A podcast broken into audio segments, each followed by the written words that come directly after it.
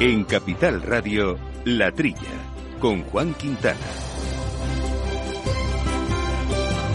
Muy buenos días, gente del campo. Buenos días, amigos del campo y de sus gentes. Bienvenidos otra semana más a esta hora de agricultura, de alimentación, de asuntos del campo, agroambientales que tanto nos gustan y que hoy va un formato especial porque nos vamos a centrar en una cuestión que aquí siempre comentamos con interés, que son eh, las medicinas. Pero las medicinas eh, de las plantas, los productos fitosanitarios tan necesarios para nuestra alimentación, para nuestra suficiencia alimentaria y que da mucho de sí, que además tiene muchos temas de actualidad. Eh, de hecho, en noviembre del 2022 se presentó una propuesta de reglamento del Parlamento Europeo y del Consejo relativo precisamente al uso sostenible de productos eh, fitosanitarios y que ha dado y todavía tiene que dar eh, mucho que hablar y de eso vamos a hablar aquí en un programa que hacemos eh, con Juana David Cáceres al mando de los controles técnicos, aquí en la mesa. Yauma Segales, Yauma, muy buenos días. Muy buenos días amigos. Y también nos acompaña Carlos Palomar, director general de AEPLA, de la Asociación Española de Protección de las Plantas. Carlos, buenos días, bienvenido. Buenos días, Juan y Jaume, y a todos los oyentes. Y también está con nosotros eh, Miguel Minguet, que es representante de Abasaja y vicepresidente del Grupo de Trabajo del Arroz eh, de Copa Coyeca. Miguel, eh, bienvenido también. Muchas gracias, ¿qué tal? El arroz que además es uno de los cultivos que se ve bien afectado por bien afectado afectado el bien o mal, ahora lo veremos, por este reglamento. Y que además Miguel está teniendo unas épocas también, yo no sé cómo va el cultivo del arroz en España, porque estos últimos años con sequía, etcétera, supongo que la superficie se habrá reducido y eso no será un tema sencillo para el sector, ¿no? Bueno, estamos este año 2022 que termina, hemos hecho más o menos la tercera parte de una producción de un año normal. Pues veremos. Pues ahí está, está dicho todo y luego veremos además las consecuencias que puedan tener los, eh, las regulaciones eh, europeas en otras cuestiones que afectan, como siempre, en la productividad del sector. Si os reunimos la falta de, de, superficie de producción, pues tenemos ahí una tormenta perfecta. Bueno, pues de estos temas vamos a comentar. No obstante, ha habido otros asuntos de actualidad, Yauma, que también tenemos que presentar a nuestros oyentes. Les recuerdo nuestro correo electrónico, latrilla arroba capitalradio.com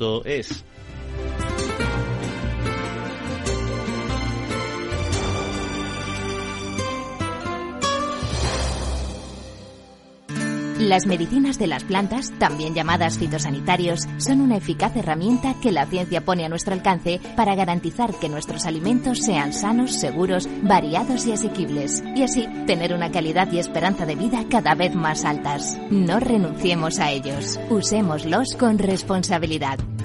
Es un mensaje de AEPLA, la Asociación Empresarial para la Protección de las Plantas.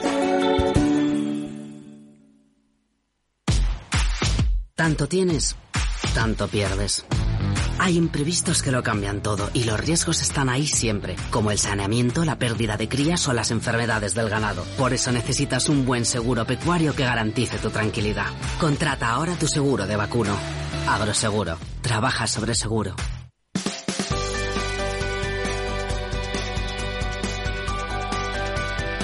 Bueno, Yama, pues esta semana hay que hablar eh, de Fitur. Además estuviste tú ahí en Fitur también, viendo, ¿no? ¿Qué tal? ¿Qué tal ha estado el tramo este año? profesional de miércoles a viernes y ahora el fin de semana los que quieran pueden ir en tramo de... A ver, ha habido muchos más eh, muchos más stands. Yo creo que comparable a la, a la, edición del 20. Es la única feria mundial que no paró, porque tuvo la suerte de que después de Fitur es cuando al cabo de tres semanas nos cerraron a todos en todo el planeta. Entonces, la comparación es respecto al 20. y hay más superficie que respecto al 20 y sobre todo eh, a nivel profesional vi muchas más personas que, o sea, uh -huh. se constataba, había muchas más colas en todos los sitios de información y tal. Y los proyectos, bueno, eh, todos están con esa ilusión de este año de volver.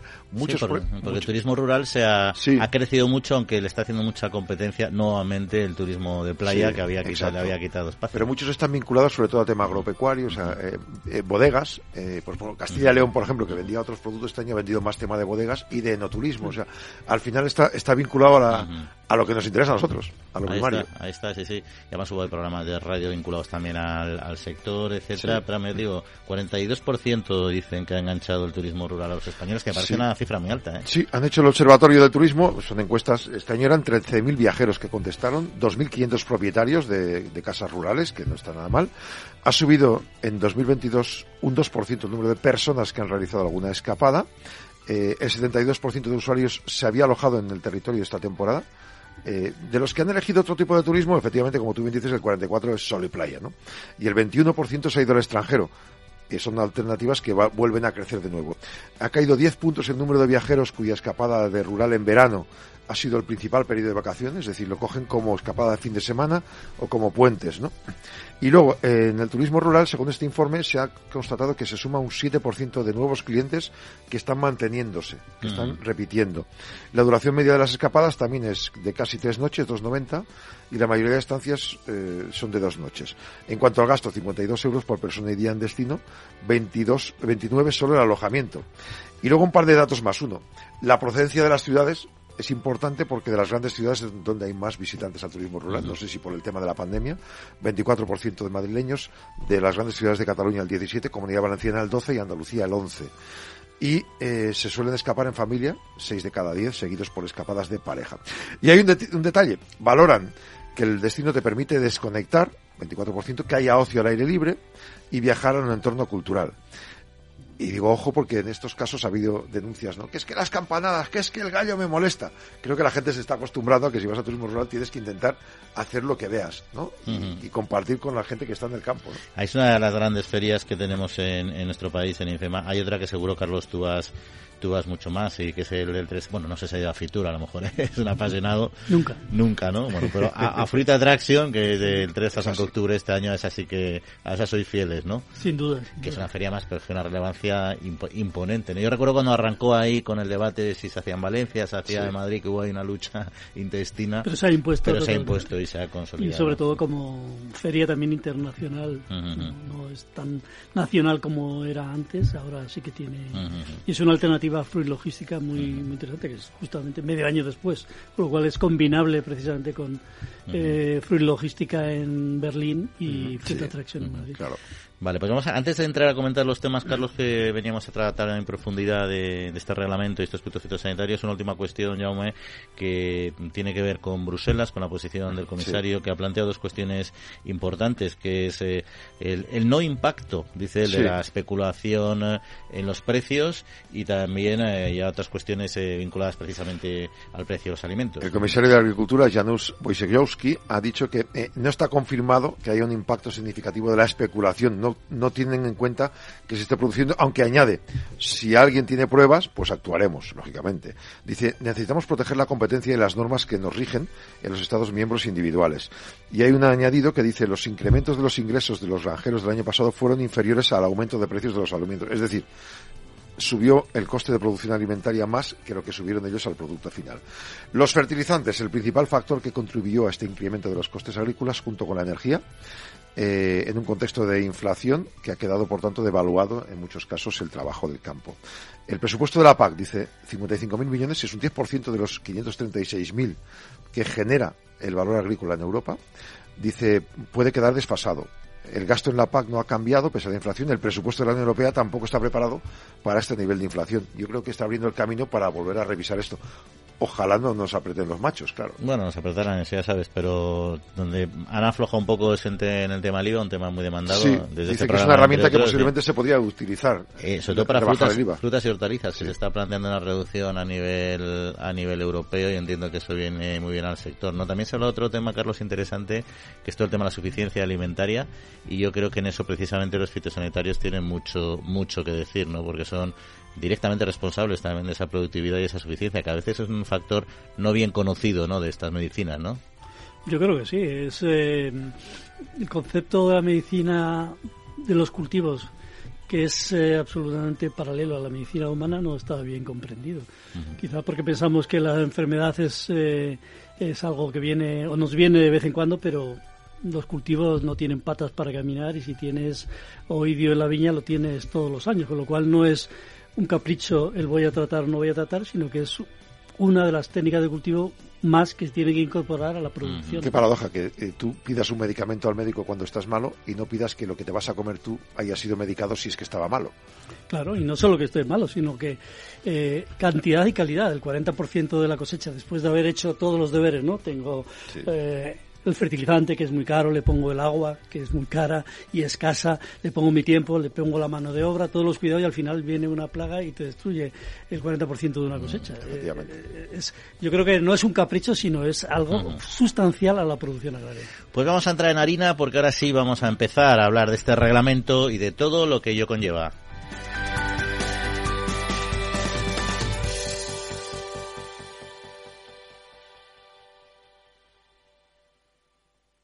Agrobank les ofrece este espacio.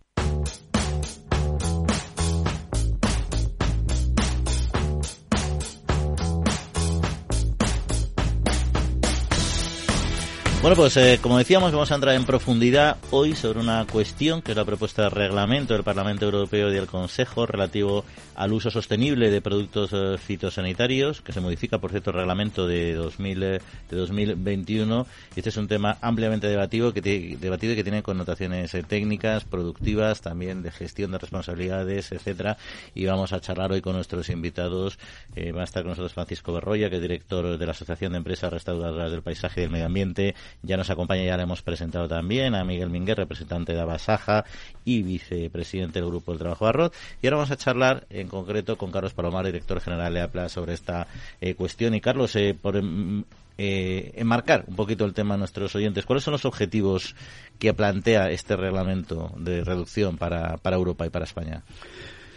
Pues en teoría, eh, lo que dice, bueno, voy a poner un ejemplo muy curioso. Eh, este reglamento que tiene como sesenta y pico páginas, pues la mitad, como treinta y tantas, es solamente justificantes de por qué se hace el reglamento. ¿no? A mí, cuando una ley, llámese ley, reglamento o real decreto, tiene más eh, páginas de, de introducción que páginas de de, aplicación eh, siempre me escama un poco. ¿no? En teoría, eh, lo que se pretende es eh, hacer un mejor uso de, de lo fitosanitario y, por lo tanto, reforzar la sanidad vegetal. ¿Cómo se hace esto? Que recuerdo que esto estaba regido por una directiva del 2009, la Directiva de Uso Sostenible. Diferencia, las directivas se aplican adaptadas a las condiciones de cada país. Los reglamentos son iguales para todos y, no hay no hay allí mucha posibilidad de cambio. Es, yo creo que es un error porque la sanidad vegetal eh, pues los cultivos son como las personas. Todos somos muy distintos y lo que necesitamos es un buen médico y una buena industria farmacéutica que nos dé las herramientas para cuidarnos. El poner un reglamento que sobre todo habla de restricciones no debe aplicarse en zonas donde haya agua luego hablamos del arroz, no puede aplicarse en zonas de uso público y hay que reducir un 50% para todos el uso en, el uso en los cultivos, pues hombre, a mí me parece empezar la casa por el tejado, luego podemos hablar más, pero realmente yo creo que usar mejor, con más eficiencia, pues esto es como la energía, como eh, el combustible, siempre se puede hacer eh, más con menos porque la tecnología lo permite y cada vez más si dejamos que la tecnología llegue. Pero empezar diciendo yo voy a reducir y ahora ya veremos cómo, mm, personalmente me parece empezar la casa por el tejado. ¿Y cuánto, cuánto hay que reducir? Está ya pues se está hablando de un 50% en uso y en riesgo. ¿En qué, ¿En qué tiempo, en qué periodo? Pues de aquí al 2030. De aquí al 2030. Que... bueno, que el, el, reglamento está todavía en, se ha propuesto, está todavía en mm. discusión, tanto en el Consejo como en el Parlamento Europeo, y lo más pronto que puede llegar es al 2024, con lo cual tendrá efectos el 2025. A mí en esto también me parece que los tiempos que se está poniendo la Comisión y por lo tanto a todos los países eh, son muy, muy, muy apretados. Lo hemos visto también con el coche eléctrico. No se puede cambiar eh, de un día para otro una tecnología ya asentada y que, y que, y que lleva esto así. ¿no? Yo lo que digo siempre es no tire los zapatos viejos antes de tener los zapatos nuevos. Y aquí también rige eso. ¿2030 es el límite para que los estados transpongan la ley o para que ya esté aplicado? Para que esté aplicado y este objetivo se cumpla. Para cumplir el objetivo. Pues es un sprint esto. Pues totalmente. Es muy, es muy largo. Y además, luego, a ver, también de alguna manera se lo han puesto fácil porque han establecido unas zonas sensibles donde no son de aplicación y son y son muchas, ¿no? Entonces al este, final este, este, es uno de los puntos, ¿eh? buscando decir bueno, ¿por qué utilizamos fitosanitarios en, en zonas sensibles? ¿Y qué es una zona sensible? Zona sensible en el caso español, pero no solo en español, sino en Francia, en Alemania, es básicamente el 50% de la superficie agrícola. Sí, en, y no se puede utilizar ningún fitosanitario no solo químico, sino biológico o de cualquier origen. imaginamos que eh, al 40% de los eh, ciudadanos de España hay que decir que lo siento, pero usted se tiene que curar de manera natural. Olvídese del médico y olvídese de las medicinas. Usted tiene que sobrevivir eh, a pelo. Me parece una, una locura. Y es el caso español. Y zonas sensibles, eh, hay, o sea, hay unos criterios claros cuáles han elegido. En España estamos más o menos afectados por esa prohibición. 40%. 40% de la superficie agrícola, no de la superficie española. 40% de la superficie agrícola sin fitosanitarios. De ningún tipo. Pero que es la más cercana a los pueblos, a los municipios, imagino, a ríos. toda, toda, toda área que sea de protección por aves, hábitats, Natura 2000 o de protección para eh, las aguas de consumo humano. Entonces aquí estamos hablando de zonas y cultivos, no estamos hablando de zonas marginales, estamos hablando pues de todo el norte, el Cantábrico y Galicia, pero estamos hablando de toda Huelva con sus frutos rojos y cítricos y frutales, estamos hablando de toda Almería, de toda Murcia, o sea, zonas de, de y mm, por supuesto la comunidad valenciana. Y estamos hablando de cultivos claro, y todos los humedales del arroz. Y arroz. Cualquier zona eh, cualquier zona donde haya una lámina de agua puede ser el arroz o puede ser un, un río, no te puedes acercar a ello ni puedes tratar. Por lo tanto, yo creo que es una... ¿A qué distancia? Cinco metros al agua, pero si hay agua, eh, no se puede tratar. El arroz, eh, según está definido, no se puede tratar. Por otra parte, eh, y también podemos hablar luego de ello, también se prohíbe la utilización en cualquier área pública. Por lo tanto, en los parques, en los campos de fútbol, en los campos de golf, no podrían tratarse, con lo cual sabemos y vemos las consecuencias, de las cuales podremos hablar luego con Francisco Berroya. Sí, luego vamos a hablar también, vamos a hablar de esos dos temas en concreto, de los espacios públicos y el arroz más en detalle, ¿no? Pero a mí eso que dices, Carlos, cuando te encuentras con que si el 40% de la superficie agrícola no puede aplicar sanitarios, que decir que se van, las todo el mundo entenderá con las medicinas, los cultivos entonces tienen problemas, enfermedades de todo tipo, al final se produce menos, menos alimento y eso es un daño, entiendo yo, para el agricultor, por supuesto, que es un torpe la línea de flotación, pero también para la economía, porque al final si tú si, si produces menos alimentos en Europa, al final generas un desequilibrio de, de demanda-oferta, ¿no? ¿Y qué haces ahí entonces? ¿Dónde compras esos alimentos? Donde no esté prohibido el fitosanitario. Por ejemplo, lo, traes de Marruecos, Argentina, Brasil. O sea, comeremos el mismo producto que no nos dejan producir aquí, que allí se ha producido con las mismas normas que tenemos aquí ahora. Exactamente. O sea, es, como pegarse un tiro en el pie y sobre todo que esta propuesta que ya estaba eh, más o menos en su borrador en el 2020 ahora, a la luz de, eh, pues por ejemplo, la crisis alimentaria que tenemos, cómo podemos eh, ser tan frívolos de legislar eh, para prohibir la producción de nuestros alimentos, a mí me parece desde luego una, una frivolidad. En esas 30 páginas de justificaciones que dices, ¿hay alguna que explique algo concreto que digas, bueno, hay que tomárselo en serio? O yo sé, han salido tres cabezas a 20 personas cerca de un sitio donde, no sé, algo que podamos decir, ¿realmente es un problema? No, yo creo que es eh, simplemente, bueno, esto está es un producto de la estrategia de la, de, digamos, del Pacto Verde Europeo que tiene una cosa llamada estrategia de la granja a la mesa, de la cual eh, no solamente estamos hablando de fitosanitario, estamos hablando de bienestar animal, de, estamos hablando también de reducción de, fertilizantes, que es otro tema. Mm. Imagínese combinar reducción de fertilizantes y, y que son lo que te nutre, tu alimento, y luego reducción de eh, fitosanitarios, que son tus medicinas. Eh, pues la propia Comisión Europea elaboró un estudio de impacto que tuvo ahí en un cajón un año, donde dice que probablemente perderemos la producción como media de toda Europa del 15% de, las, eh, de la producción alimentaria actual y que subirá, por lo tanto, el precio eh, subiría el precio de los alimentos al consumidor. Por lo tanto, afectado al agricultor, afectado al consumidor. somos exportadores. ¿Qué va a pasar con eso? Con todos los camiones que salen con fresas, con cítricos al extranjero. Pues tendrá que venir de Turquía, Egipto o Marruecos. Y perderemos negocio. Qué historia. pero vamos a seguir Sí, pero sobre todo que no va a ganar el consumidor. No, no, está claro. Yo creo que es un tema que a medio y largo plazo se va a producir un desequilibrio en la oferta y demanda. Eso es evidente, ¿no? Al final, lo que dices tú, estás dejando personas, haciendo el símil con personas, eh, gente con hambre y además sin médicos. al final es un problema, ¿no? Pero eh, otra cuestión que, me, que quería que nos explicaras para entenderla bien es lo de las guías de gestión integradas de plagas. ¿Qué, qué, son y qué, qué aporta y qué, y qué plantea este reglamento con estas guías? Simplemente lo está está estableciendo que lo tienen que hacer todos los países eh, obligatoriamente. En España ya lo habíamos hecho. En España tenemos 38 guías de gestión integrada de plagas que se han ido escribiendo por los expertos del Ministerio de Agricultura y de las comunidades autónomas.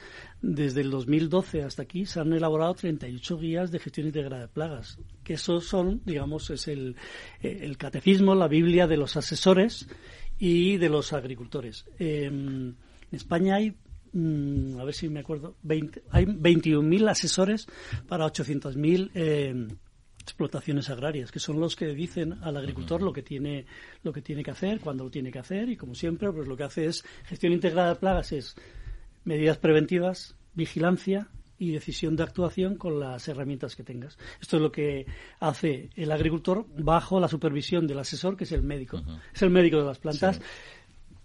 Volvamos a la sanidad humana un médico por 40 pacientes. Eh, a mí me parece que estamos mucho más cubiertos los agricultores con eh, aplicaciones y con, y con médicos profesionales mucho más que los humanos. ¿eh? De lujo. o sea que si ya lo tenemos, ¿por qué lo vamos a inventar? ¿no? y aparte que luego, o sea, la gestión integrada, o sea, yo creo que el sector ha hecho ha hecho muchos avances a lo largo de los años precisamente para, para la gestión, para, para la integración, incluso incluyendo la propia industria también, modelos biológicos de, de tratamiento de plagas. Es decir, es que me recuerda esto te lo digo porque te traigo esa reflexión de lo que ha hecho el sector y que a veces parece cuando ves nuestros reglamentos que no avanzan en ese tema, a un acuerdo que salió nada recientemente la semana pasada entre FIAP, o sea, un acuerdo en un informe de FIAP de cómo habiendo dialogado con la ciencia, con la ESAN, etcétera, habían sido capaces de cumplir unos objetivos de mejora nutricional de los alimentos, que han sido ejemplares, incluso alabados por la OMS, por todo el mundo, y, y se ha basado en el diálogo entre el sector y, y la ciencia en ese caso. A mí me da la sensación que en este caso ese diálogo no ha sido todo lo fluido que era necesario porque se ha llegado a contrasentidos quizá como los que tú estás planteando ahora, ¿no? Porque al final si a la, industria, en este, en este caso es la alimentaria, vosotros, si os da las herramientas razonables y, los argumentos científicos adecuados, yo creo que la propia industria es la que tiene más interés y, y sigue avanzando en esas líneas, ¿no? Pero aquí no sé si ese diálogo ha existido. Yo creo que ha existido. El problema para mí es que algunos, eh, y especialmente, en, iba a decir, en el mundo de Bruselas, eh, tiene un sesgo en su sensibilidad y, aunque mm, oye, no, no escucha, en mi opinión. Y por eso se llega a estas regulaciones que son realmente eh, restricciones absolutas. Es como atarse las manos. Ahí escuchan a técnicos y luego deciden políticos. No hay ningún partido político europeo que valore, como mínimo sentarse a hablar y, ver los pros y los contras de cada una de estas opciones? Todos se sientan, pero ya te he dicho, eh, eh, todos se sientan y oyen, pero no todos escuchan y aplican esto a la regulación. Por otra parte, hay que reconocer que la agricultura en general y la industria química, pues nosotros es farmacia, que ya digo, el 20% será de origen biológico, pero el resto son fármacos hechos en una fábrica, en un laboratorio. Eh, no tiene una buena reputación, eh, la presión de las ONGs es tremendo y cualquier noticia sobre este sector suele ser negativa, no lo positivo, no lo que ha avanzado en estos años.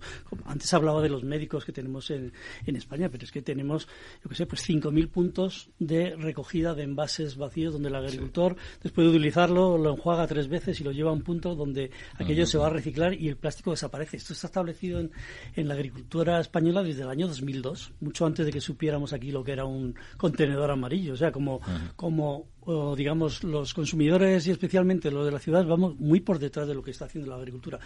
Sin embargo, parece ser siempre al revés, parece ser que, que, no está bien comprendida esta labor y yo creo que es ahí donde más tenemos que hacer y muchas veces lo hemos hablado, ¿verdad Juan? De que nos falta la comunicación real con, con la sociedad para que eh, se, reconozca eh, este, este, papel que hay en lo que al final es garantizar comida suficiente, eh, de calidad, segura y a un precio asequible. y, con un, y, con un, uso sostenible, es decir, con, que no se trata de... Aquí estáis dando un dato, se da un dato, del 40% de la superficie no se va a poder utilizar y luego además van a producir menos.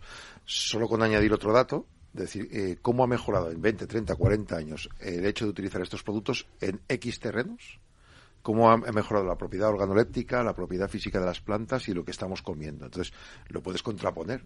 Oiga, yo donde antes tenía una hectárea de trigo, conseguía tal y ahora consigo tal otro. Y ahora con esta norma volveré a estar como hace 40 años, en la posguerra.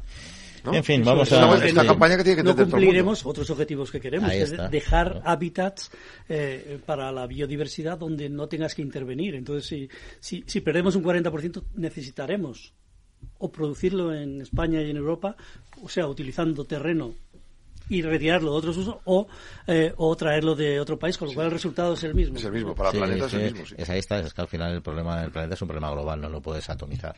Pero bueno, vamos a seguir luego hablando, Carlos, de estos temas, que nos han quedado algunas cuestiones, pero por seguir avanzando y, y también a abordar en, un, en unos minutos el tema de, del arroz que mencionábamos anteriormente.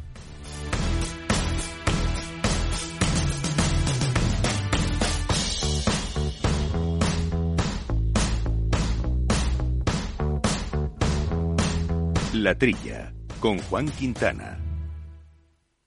Agrobank les ha ofrecido este espacio.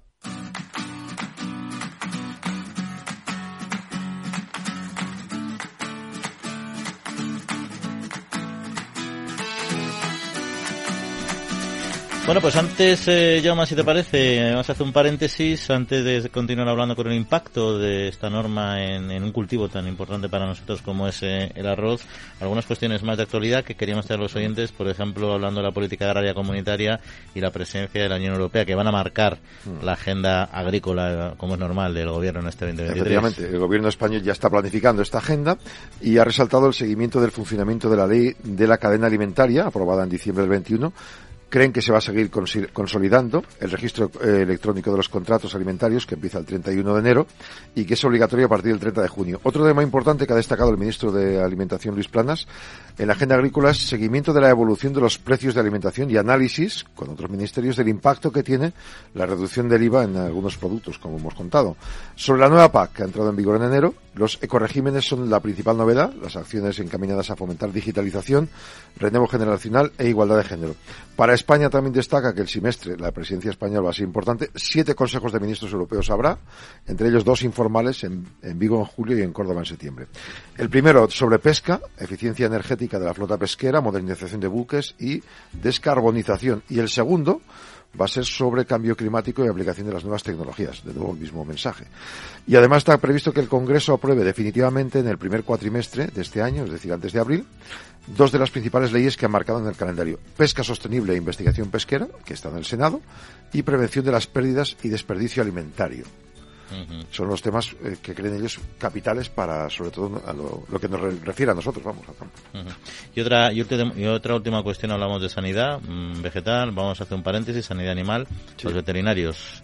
Primera línea eh, de fuego para alcanzar los objetivos de desarrollo sostenible precisamente relacionados con salud pública y con seguridad alimentaria. Sí, lo cuenta el presidente del Colegio de Veterinarios de Toledo y el Consejo de Veterinarios de Castilla-La Mancha, Luis Alberto García Alía. Los veterinarios tienen muchas actividades que no son muy conocidas por la población. Hay varias funciones, por ejemplo, asesorar a los ganaderos sobre obligaciones de, de tema de sanidad animal, higiene, bienestar animal, repercusión de, las dos materias. Luego hay otras normativas que tienen que ellos asesorar, trabajan con los productores directamente, normas que regulan el cumplimiento de varias ODS, la aplicación y vigilancia son fundamentales. Y luego, sobre todo, bienestar animal y seguridad. Sobre bienestar animal, los veterinarios se encargan de, de las granjas, mataderos sujetos a inspecciones diarias y auditadas, obtener certificaciones de bienestar animal y los responsables también eh, de la seguridad alimentaria, veterinarios que tienen que controlar que las enfermedades y zoonosis pues se controlen al máximo, planes preventivos, vacunación, desparasitación, saneamiento del ganado, evaluación del comportamiento de los animales y luego también eh, estar pendientes del transporte y distribución. Vamos, todo. Que los veterinarios se encargan de todo lo que es el asesoramiento a los... Y hace un análisis un poco similar al que hacíamos con sanidad vegetal, o, salvando las diferencias. ¿no? Al final son los responsables de aumentar de que haya un animal bien cuidado, que, que, viva bien, por supuesto, y que además tenga una productividad eh, suficiente y razonable que pueda dar suficiencia alimentaria y generar alimentos a precios razonables, que es lo que todos queremos. ¿no? En fin, pero estamos hoy con la sanidad vegetal, o sea que vamos a continuar hablando de esta cuestión.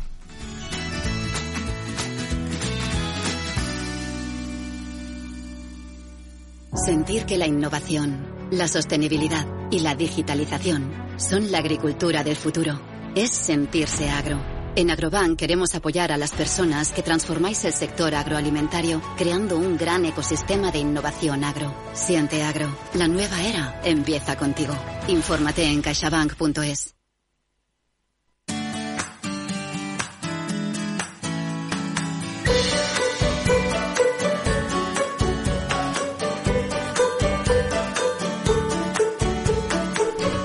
Bueno, pues lo comentábamos al principio del programa, ya les saludábamos también al iniciar que el arroz es uno de los cultivos, entre otros muchos, que se va a ver seriamente afectado por este reglamento, como decías Carlos, por el tema de las láminas de agua, donde hay agua, zona de exclusión completamente, zona sensible, y claro, producir eh, sin, sin productos y medicinas es francamente, francamente complicado. Que no sabe muy bien es Miguel Minguet, como decíamos, representante de Abasaja y también vicepresidente del grupo de trabajo del arroz del Copa Coyeca. Miguel, eh, buenos días otra vez. Hola, ¿qué tal? Bueno, porque el arroz es especialmente demandante de productos eh, fitosanitarios en nuestro país. Mm, no. No, el arroz no, necesita muchos productos fitosanitarios. Lo que pasa es que sí los necesita mm, de manera inexcusable. Y sobre todo, eh, que, con esta regulación no, no, es que se nos prohíben algunos eh, productos fitosanitarios, sino es que incluso los, los permitidos en agricultura ecológica, es decir, hasta los naturales, entonces, claro, eh, hacer arroz sin ningún tipo de, fitosanitarios, aunque sean los ecológicos, eh, es prácticamente imposible. O sea que ahí entonces, y, eso es indistintamente de la zona arrocera de España, que sabemos que hay varias. Sí, sí, sí, sí, sí, absolutamente.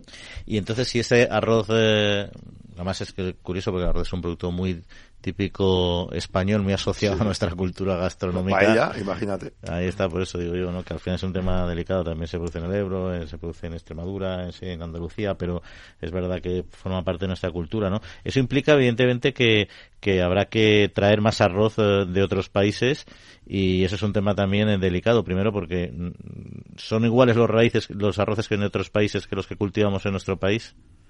Bueno, los demás no tienen las limitaciones que tenemos nosotros. Es decir, estamos importando arroces de países donde continúan en uso productos que, nos han prohibido a nosotros. Es un poco, bueno, lo kafkiano de la política europea, ¿no? Se prohíbe el uso de un producto en Europa, pero se permite en los países de importación.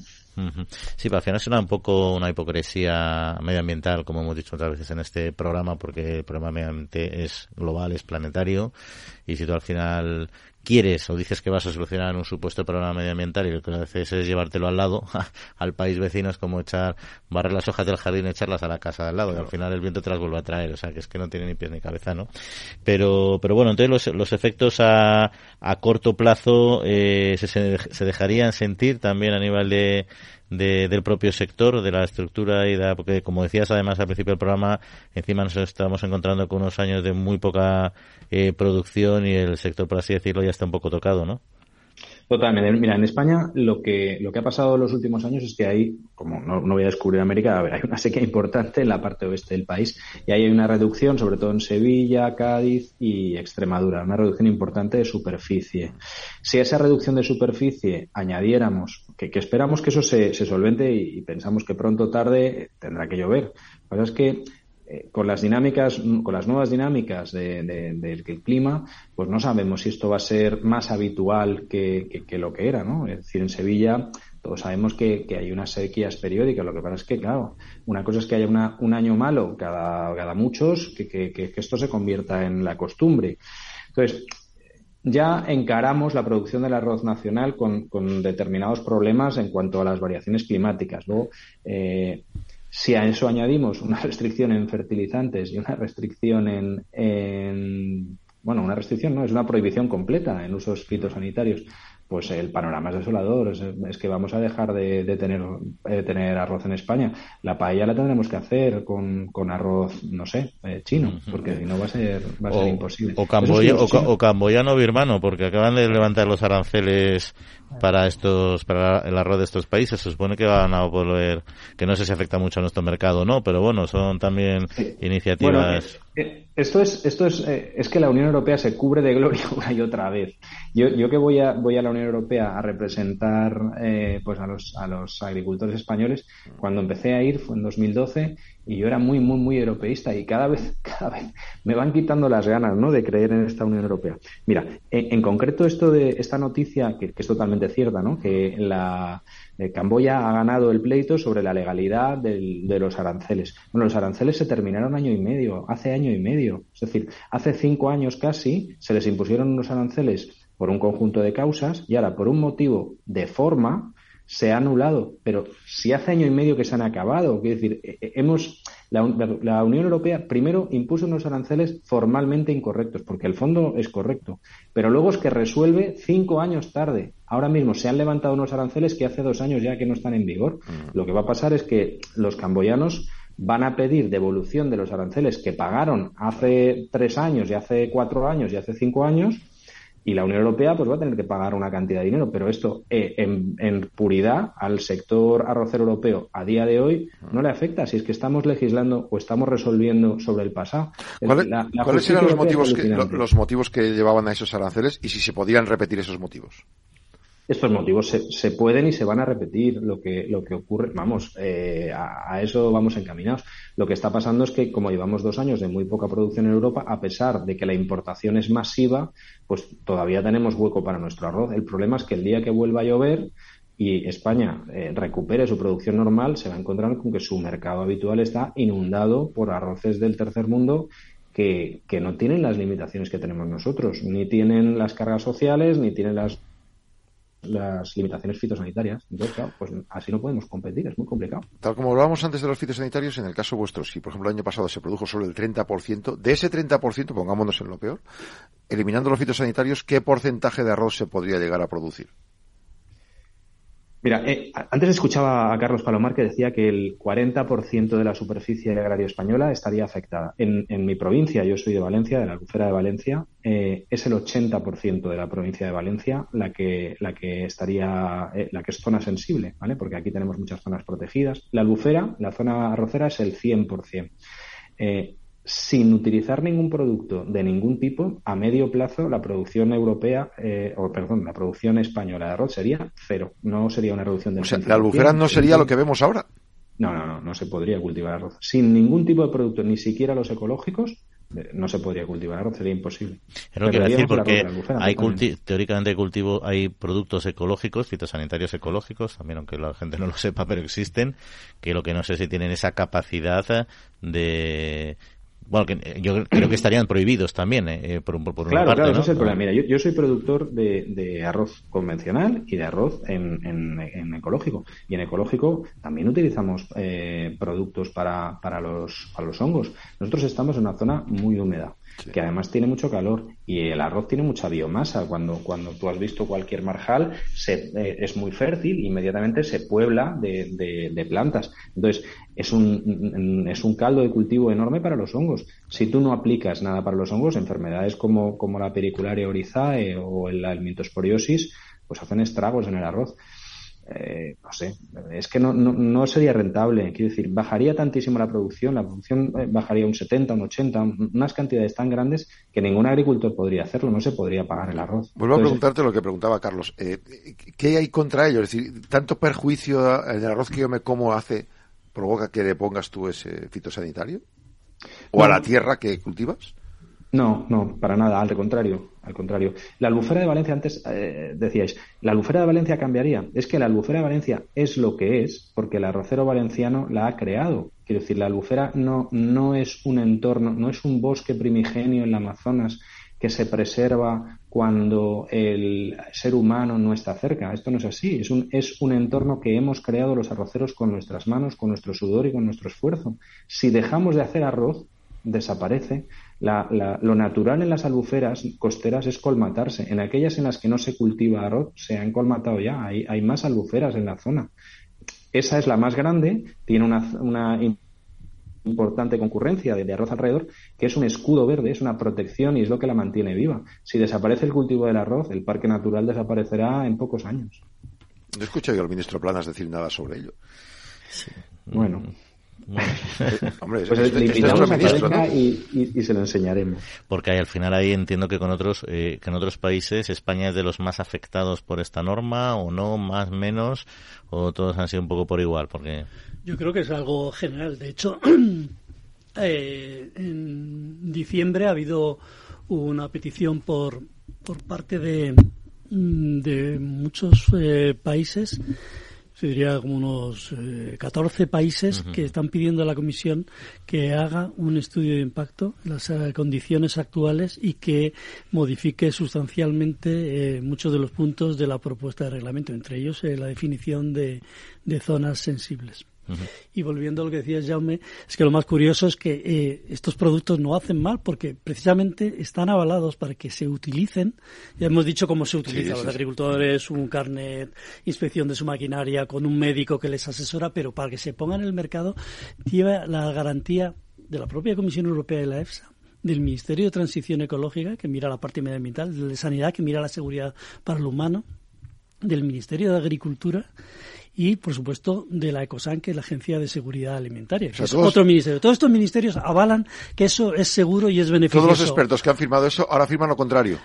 Bueno, eh, tendrán que firmar lo contrario. Esto, es seguro, pero me gustaría no poder utilizarlo. Yo digo, bueno, eh, con tecnología y con aplicación de precisión siempre se puede hacer con menos podremos hacer lo mismo.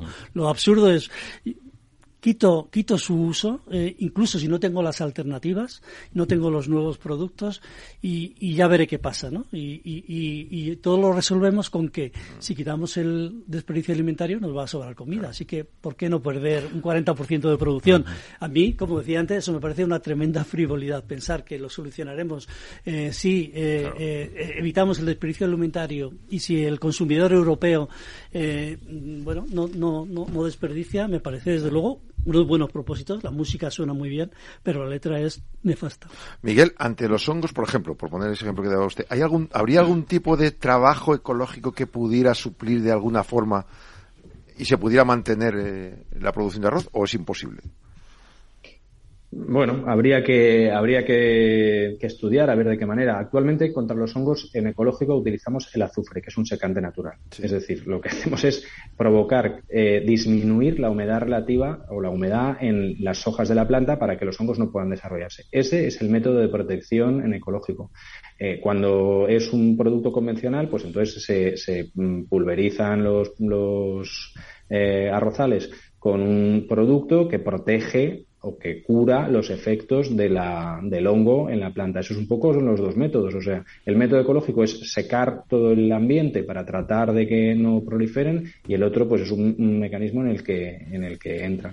Yo si, puedo eh, un poco remachar la idea que, ha dado Carlos, que yo creo que es la correcta. Mira, yo el si yo me leo eh, el el articulado, ¿no? la motivación del por qué la, granja a la mesa, yo creo que eso casi que lo compartimos todos. O sea, queremos reducir eh, el uso de insumos, ya no de fitosanitarios, sino el uso de insumos de fertilizantes, de, todo. Pues está bien si es que hay que ahorrar en todo lo posible. Y queremos hacerlo eh, de una manera rápida. Pues también está bien si es que nos parece estupendo. El problema es el cómo. El cómo. Lo que los agricultores decimos es, hay que utilizar las nuevas tecnologías, el deep learning, los drones, la agricultura de precisión, para que podamos aplicar estos productos no a todo el campo, sino solamente a la planta que esté enferma. Si nosotros tenemos una hectárea y en esa hectárea hay un 5% de plantas enfermas, ¿no sería maravilloso poder aplicar el producto solamente en ese 5%? Sería estupendo. Pero para eso tenemos que ayudar a que se desarrolle la tecnología, que está en pañales.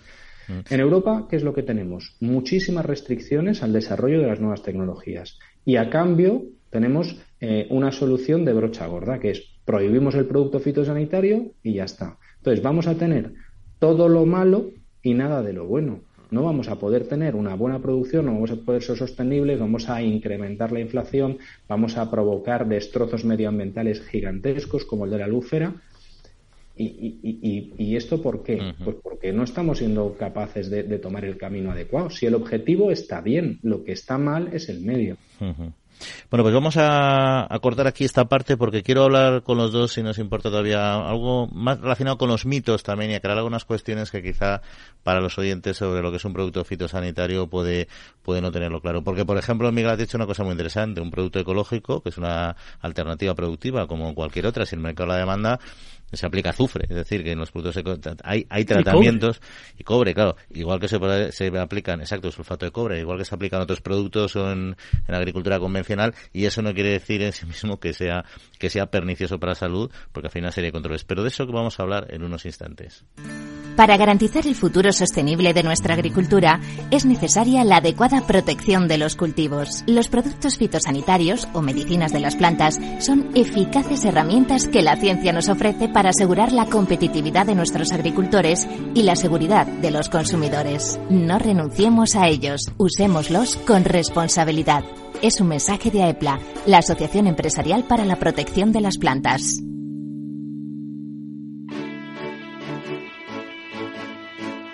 La Trilla, con Juan Quintana, Capital Radio.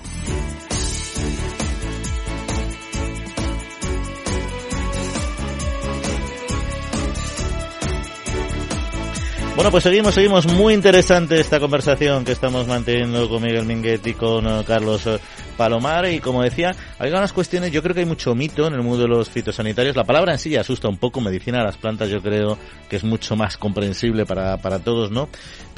Pero yo creo que un poco, quizá todo esto viene, todas estas políticas al final se derivan de una percepción de que tú echas un producto eh, basado en, la, en, la, en, química, como puede ser incluso el que decíamos antes, el sulfato de cobre, que, se echa mucho en los viñedos, etcétera, y la gente piensa que al final se está tomando mm, productos químicos y que eso en la piel, que si en la piel de las frutas, hortalizas, que si eso es peligroso, que si tal, ¿no? Eh, es por supuesto, pero quiero que los que lo expliquéis. Realmente cuando alguien se come una compra una pieza de fruta o, o se toma pan que se ha hecho a base de cereal, etcétera, realmente qué, es, qué está consumiendo de producto fitosanitario, por así decirlo, y qué impacto tiene en su salud.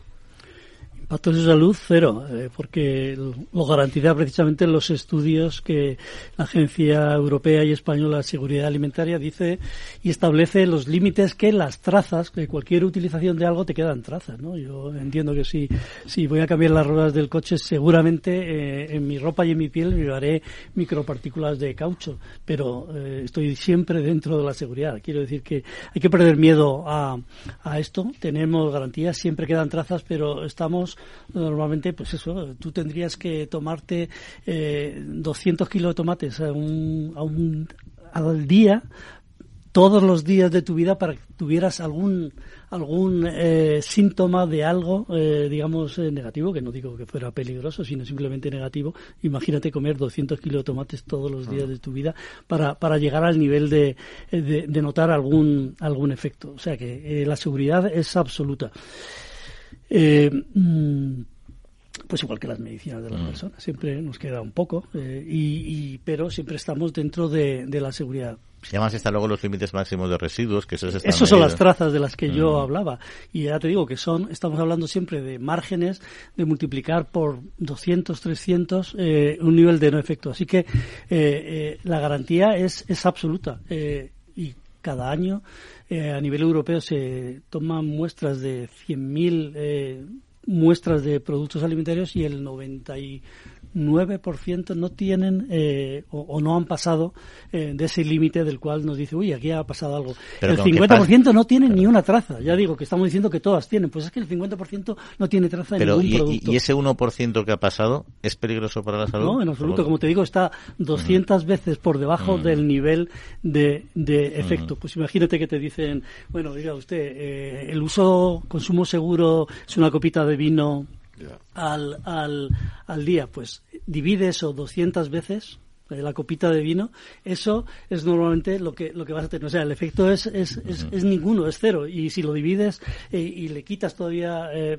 bajas el nivel, va a ser eh, cero y va a ser todavía más seguro que es igual de o sea, seguro. pasarías ¿no? todos los controles de alcoholemia. Totalmente. Por haber, sí, sí, sí, sí, Por eso, seguridad absoluta. Estamos uh -huh. produciendo con las medicinas de las plantas que nos dan cantidad, nos dan, nos permiten cultivar alimentos durante todo el año, cosa que enriquece nuestra dieta y podemos tomar frutas y podemos tomar verduras que antes no tomaba durante todo el año, porque ahora lo podemos hacer y encima a un precio asequible, que yo creo que ahora estamos hablando mucho de la cesta de la compra, sí. ahora es de debate todos los días y creo que no debemos subestimar el impacto que puede tener regulaciones como mm. esta.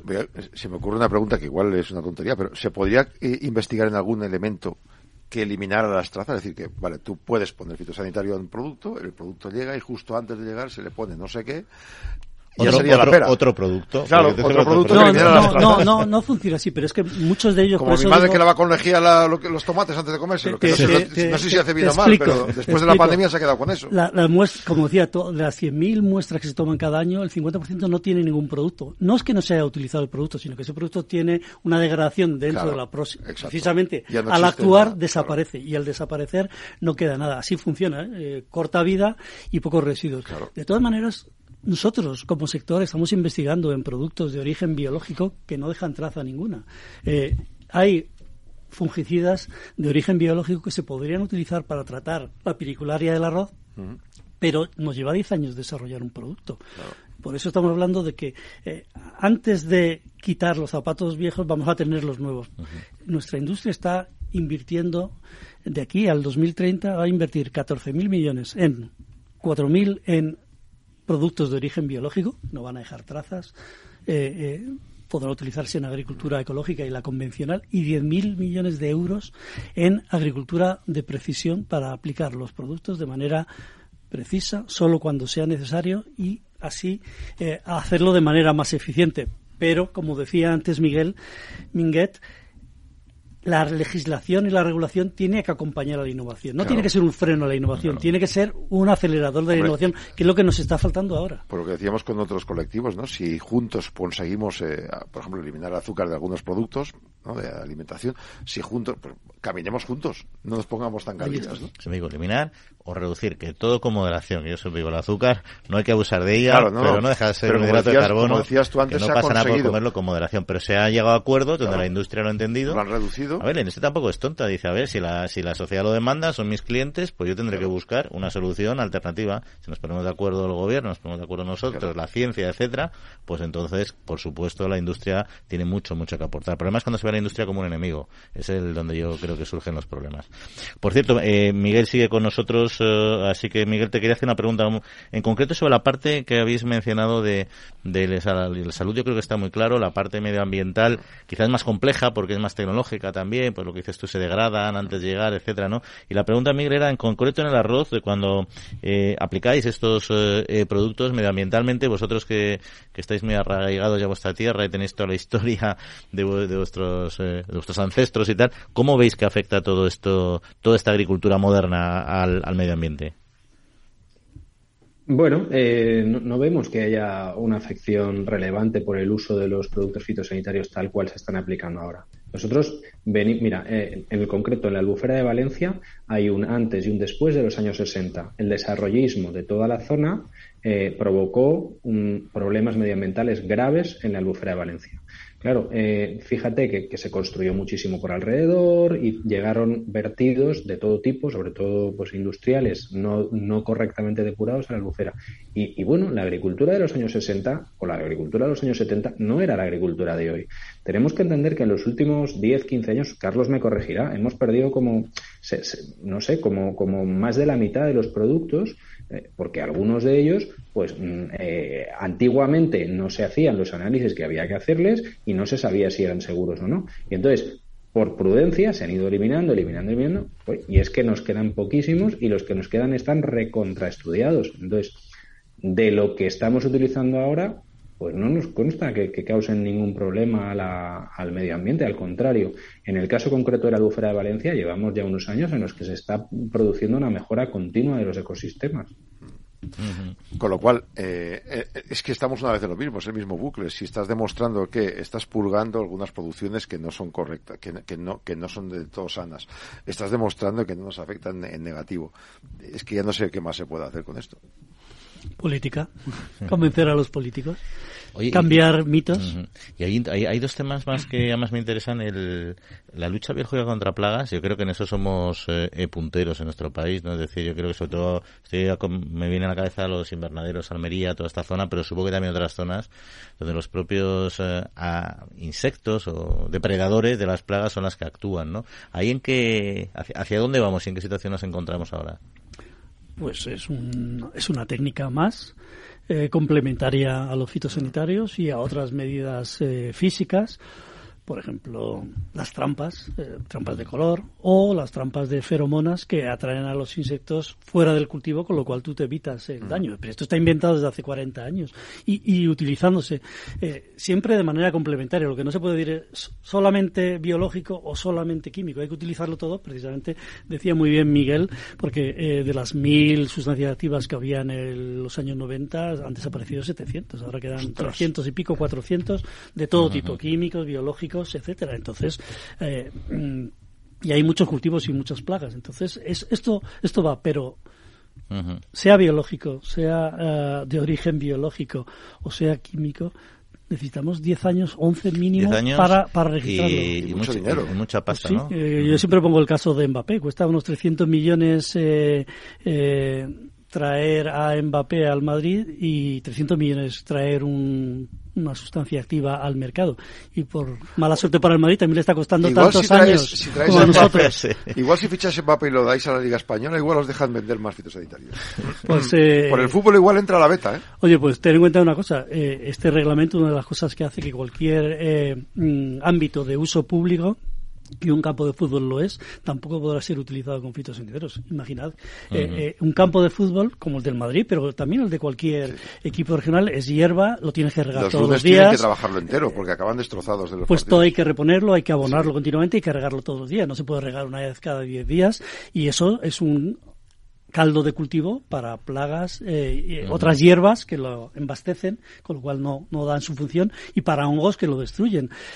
Este es un tema gravísimo en la cual hasta ha contestado eh, la UEFA está a, la comisión diciendo que tiene que cambiar el redactado del reglamento. Hay que aliarse con la UEFA, Juan. si nos aliamos con la UEFA ganamos. ah, bueno, hay que saber buscar buenos aliados, eso está claro. Bueno, con la FIFA, con podemos hacer con la agricultura. Es, es, que podemos hacer con, con, la agricultura igual que en esto, ir a jugar al fútbol a Arabia, como estamos haciendo. ¿Por qué? Porque aquí no ponemos las condiciones para que se haga. Totalmente. De todos modos, ese tema que has mencionado, Carlos, que es muy interesante, queríamos haber hablado hoy con Francisco Berroya, que es el director general de, de Acerpima, le ha sugerido previsto no ha sido posible, pero la semana que viene, Yauma, vamos a comentar también ese tema porque cómo afecta este reglamento a los espacios urbanos yo creo que también es interesante para la sociedad en su conjunto, no solo para el agricultor, ¿no? Así que bueno, no nos, no, nos va yendo el tiempo, esto el tiempo vuela, pero hablando de volar, por cierto, los drones, que también están aquí regulados, ¿no? Esos aparatitos que tanto nos gustan y que son complejos al final también su regulación de vuelo, ¿qué plantea el reglamento sobre este tema? Eh, no plantea vaguedades. A, ya en la directiva y este reglamento sigue diciendo que cualquier aplicación aérea está prohibida y un dron es una aplicación aérea, salvo exenciones o permisos especiales para su uso, lo cual, claro, es un freno total, porque tienes que hacer una petición con un informe detallado de que no hay otra alternativa y te lo tiene que aprobar el Ministerio de Agricultura.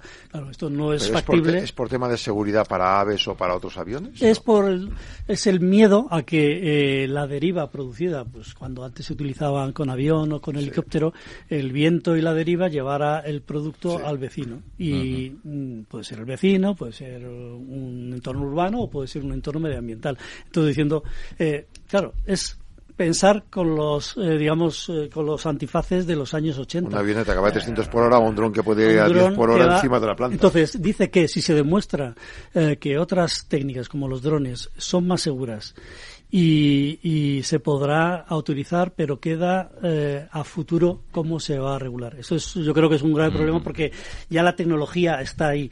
El dron tiene dos cosas. Te permite identificar dónde tengo las hierbas, dónde tengo la enfermedad y volver luego con un dron aplicador y actuar allí. O sea, con el mapeo puedes hacer agricultura de precisión y puedes reducir mucho más que el 50% en determinados años y determinadas parcelas. Si la regulación abre para que quepan los drones ahí y hace que se pueda utilizar, no de manera excepcional, sino de manera habitual, habremos ganado mucho y los objetivos estos que nos gustaba la música de ah, utilizar menos insumos los podremos conseguir. Pero mientras tanto estamos parados. Nosotros, junto con diversas universidades y centros de investigación de toda España, estamos haciendo un proyecto pagado por el Ministerio de Agricultura y hay que reconocerle eh, su interés para demostrar la seguridad de su uso y eh, equipararlo a un uso de un aplicador que va sobre ruedas y sobre el terreno. Pues nada, se nos va, el tiempo vuela, se nos ha terminado ya y solo despedirnos, Miguel, muchas gracias por acompañarnos. Por cierto, que hemos visto que también tus compañeros de Abasaja están ahí quejándose con el tema de los robos. Hablaremos también la semana que viene de ese asunto que, que nos preocupa y mucho. En todo caso, por lo que ahí respecta, muchas gracias por acompañarnos y nada, que se vayan solucionando los problemas del sector del arroz en lo, en lo que se pueda. Un saludo. Muchas gracias y sobre todo muchas gracias por darnos voz. Un saludo. Bueno, y nosotros, eh, Carlos, como siempre, muchas gracias por estar eh, con nosotros, por explicarnos este reglamento. Quedan unas cuantas cositas, eh, pero iremos poco a poco. Yo solo quería decir, agradeceros vuestro interés, decir que no está cerrado el reglamento, que hay mucha discusión política. España, como gobierno, tiene mucho que decir. Seguramente se cerrará en la presidencia española. Y en el Parlamento Europeo también tiene mucho que decir. Nuestros europarlamentarios deben ser sensibles a mejorar lo que está, Perfecto. Pues muchas gracias, Carlos. Seguiremos hablando de ello. También a Juan David eh, Cañadas por el control técnico. Y aquí, Yauma, la semana próxima. Hasta la próxima. Que pasen muy buena semanita y en siete días volvemos a estar con ustedes. Un saludo y cuídense.